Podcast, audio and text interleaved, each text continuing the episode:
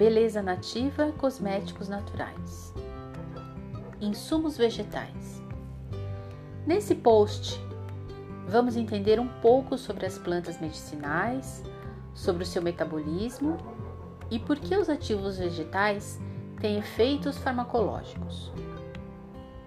Tudo isso é extremamente importante para que possamos garantir uma terapia eficaz, seja utilizando um chá em casa ou utilizando um produto fitoterápico. Nesse momento, vamos imaginar uma floresta.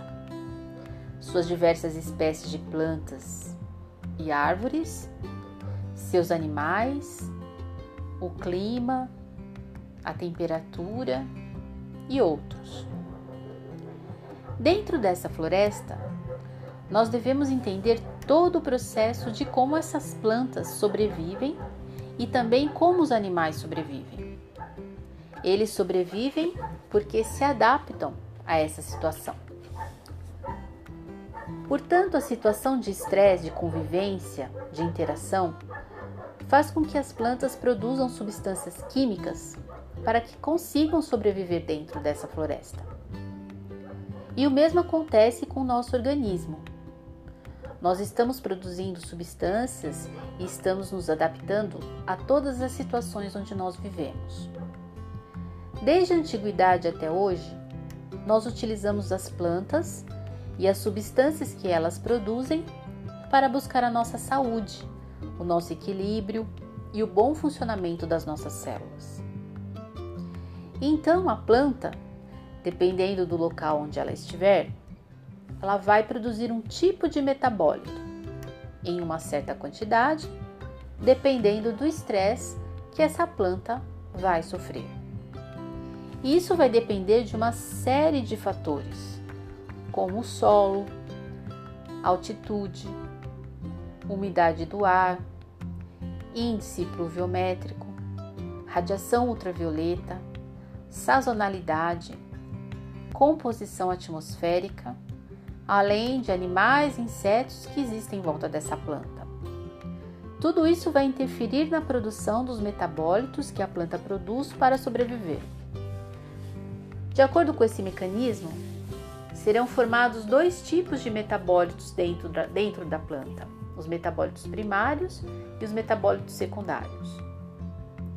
Os metabólitos primários, por exemplo, os açúcares, lipídios, proteínas, têm a função de dar sustentação à planta. E geralmente nós utilizamos esses metabólitos primários como nossa fonte de alimentos.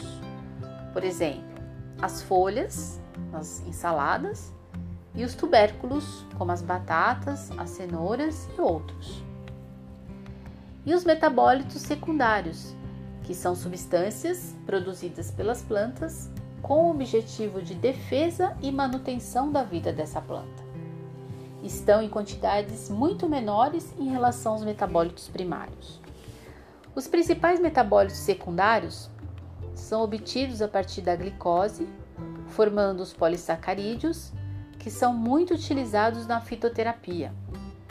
Como exemplo, temos os alcaloides, ligninas, lignanas, antraquinonas, flavonoides, taninos, terpenos, esteroides, óleos essenciais e muitos outros. Podemos, portanto, utilizar essas substâncias ao nosso favor para recuperar a nossa saúde, tratando doenças e prevenindo alterações dos nossos sistemas funcionais. Um dos fatores que leva a planta a produzir os metabólitos secundários é, por exemplo, a interação planta-animal.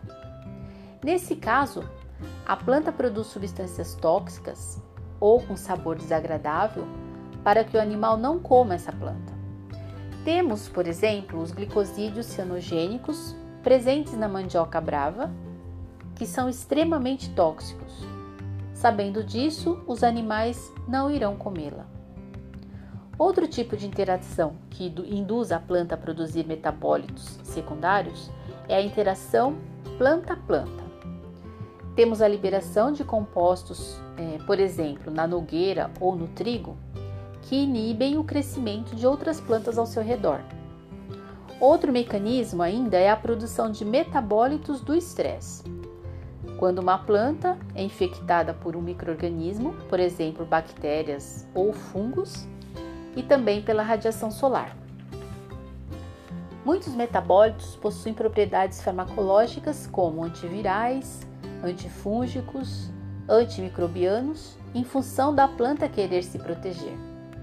E nós poderemos nos beneficiar dessas substâncias para nos tratarmos.